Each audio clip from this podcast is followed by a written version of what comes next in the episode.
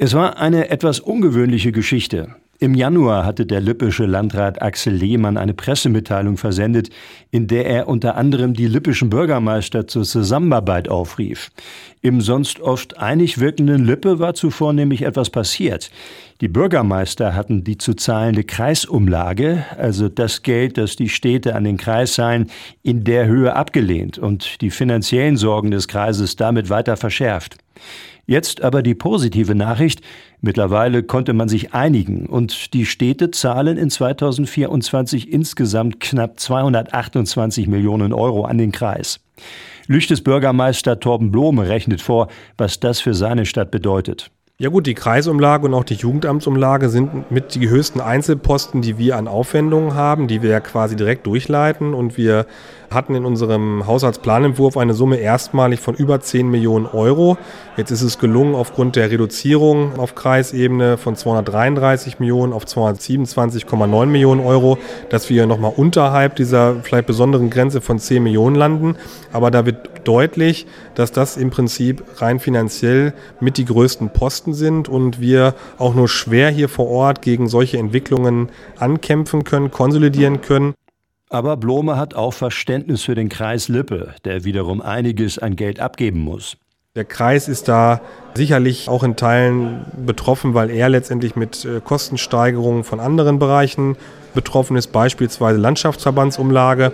Und das zeigt einfach offenkundlich, wir brauchen eine Neuordnung der Kommunalfinanzen, auch der Beziehung der Finanzen zwischen Bund, Ländern und Gemeinden, wenn wir hier erfolgreich sozusagen Gesellschaft leben wollen. Und die örtliche Demokratie braucht Gestaltungsmöglichkeiten, von daher braucht es auch die Ressourcen.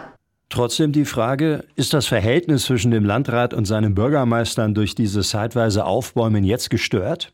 Mit Blick auf die äußerst schwierigen Rahmenbedingungen kann ich verstehen, dass der Kreis auch vielleicht mit einer höheren Kreisumlagenentwicklung hier in die Verhandlungen gegangen ist. Auf der anderen Seite haben wir viele auch Städte und Gemeinden in Lippe, die dadurch eben auch in eigene Haushaltsschwierigkeiten kommen und am Ende auch natürlich die leise Hoffnung, dass auch Bund und Land das sehen. Und da sind wir nicht die Einzigen. Also auch im Kreis Paderborn haben die Bürgermeister dort gesagt, wir sind damit nicht einverstanden. In anderen Kreisen ist das ebenfalls der Fall.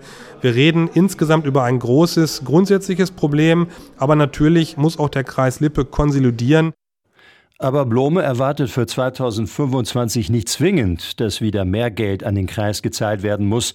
Vielmehr fordert er, dass in Detmold geschaut wird, wo Geld gespart werden kann.